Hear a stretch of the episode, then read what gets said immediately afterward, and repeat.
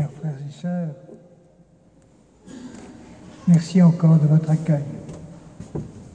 En commençant cette homélie, je voudrais vous dire ma joie d'être ici avec vous, paroissiens de l'Immaculée Conception, mais aussi à vous, Wallisiens, Poutouniens et autres personnes du Pacifique, qui êtes venus vous joindre à cette assemblée. Je vous apporte le bonjour des Fénois de Wallis et Futuna, de Nouvelle-Calédonie et de Polynésie, où j'ai séjourné avant de me joindre à vous ce matin. Je voudrais demander à l'Assemblée de me permettre de m'adresser d'abord à la communauté wallisienne et futunienne qui est là. Après, je parlerai aussi.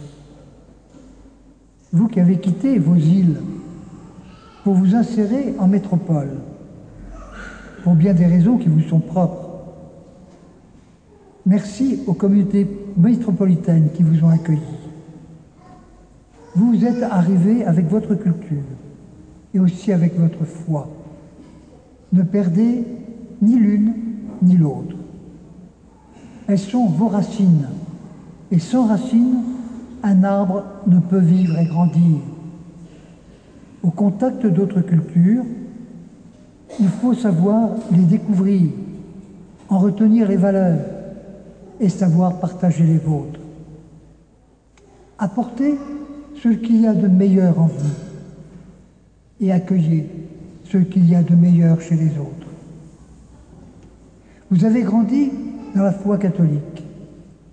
Continuez à la vivre et à la partager. Mais ne vous enfermez pas dans un communautarisme qui détruit. Les communautés chrétiennes métropolitaines ont beaucoup à nous apporter, à nous gens des îles.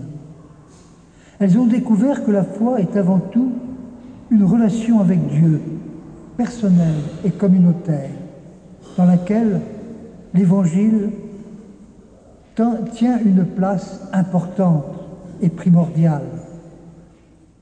La foi demeure, la foi demande vérité, sincérité, humilité et beaucoup d'amour. Croire en Jésus-Christ, ce n'est pas d'abord attendre quelques protections ou biens matériels qu'il pourrait nous donner, mais c'est d'abord accueillir son amour et lui donner le nôtre.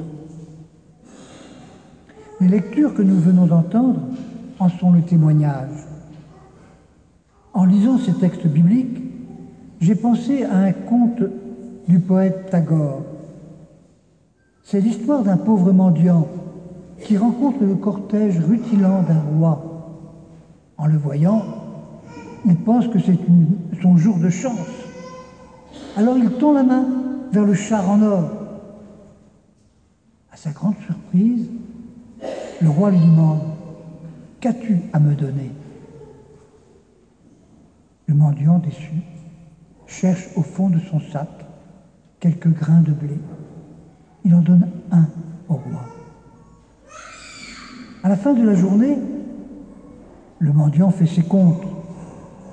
Et dans ces pauvres grains, il en trouve un en or. Il se dit en pleurant qu'il aurait dû tout donner ce n'est qu'un conte. Mais il rejoint les textes bibliques de ce dimanche. Quand Dieu envoie le prophète Élie au désert, ce n'est pas pour convertir, mais pour mendier. Et c'est à une pauvre veuve qu'il fait appel. Contrairement au mendiant de Tagore, cette pauvre veuve lui donne tout le peu dont elle dispose. Et c'est avec ce peu que le Seigneur a réalisé des grandes choses. Sa farine et son huile ne s'épuisèrent pas. Pour nous chrétiens, cette veuve est le visage de la foi qui partage. Comme le dira plus tard l'apôtre Saint Jacques, moi, c'est par mes œuvres que je te montrerai ma foi L'Évangile insiste aussi sur la pauvreté des moyens que Dieu emploie. Quand il prend la condition humaine, il fait tout à l'envers. Il naît dans une étable, il fréquente les pécheurs, il juge sévèrement ceux qui donnent beaucoup au temple pour se faire remarquer.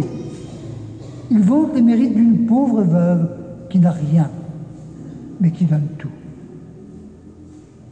Ce qui est étonnant dans cet évangile, c'est la première place donnée aux petits, aux exclus, à ceux qui sont les derniers en ce monde.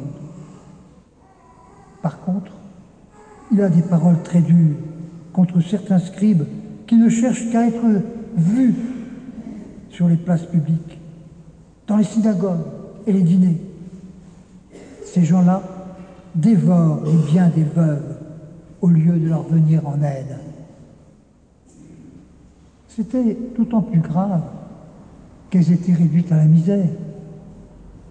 En agissant ainsi, ils trahissent leur fonction et ne peuvent servir de modèle. C'est aussi pour nous que cet évangile a été écrit et proclamé. Méfiez-vous de ceux qui cherchent les premières pages des journaux, les succès dans les sondages, les grands discours à la télévision. Cet orgueil n'est pas seulement la loi des scribes du temps de Jésus, le lot des scribes du temps de Jésus. Il nous menace tous plus ou moins. La tentation de rechercher les premières places est toujours bien présente. C'est toujours agréable de, de recevoir des éloges et d'attirer l'admiration des autres. Mais le plus important, c'est le regard de Dieu. Il voit mieux que nous ce qu'il y a dans le cœur de chacun. Le Seigneur souhaite que nous soyons ainsi devant lui.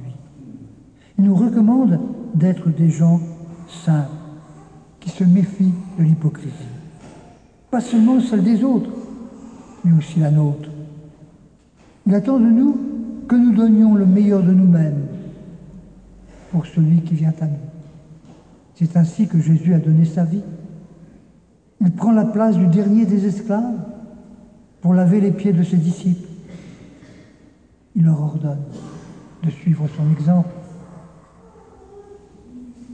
Pour bien comprendre toute la portée de cet évangile, nous nous tournons vers la croix du Christ. Nous comprenons alors qu'il a tout donné jusqu'au bout. Et il continue à se donner pour chacun de nous. Sachons entendre l'évangile de ce matin et inscrivons-le, pardon, au fond de nos cœurs, afin que notre vie soit don, comme celle de cette pauvre veuve, comme celle de Jésus. Amen.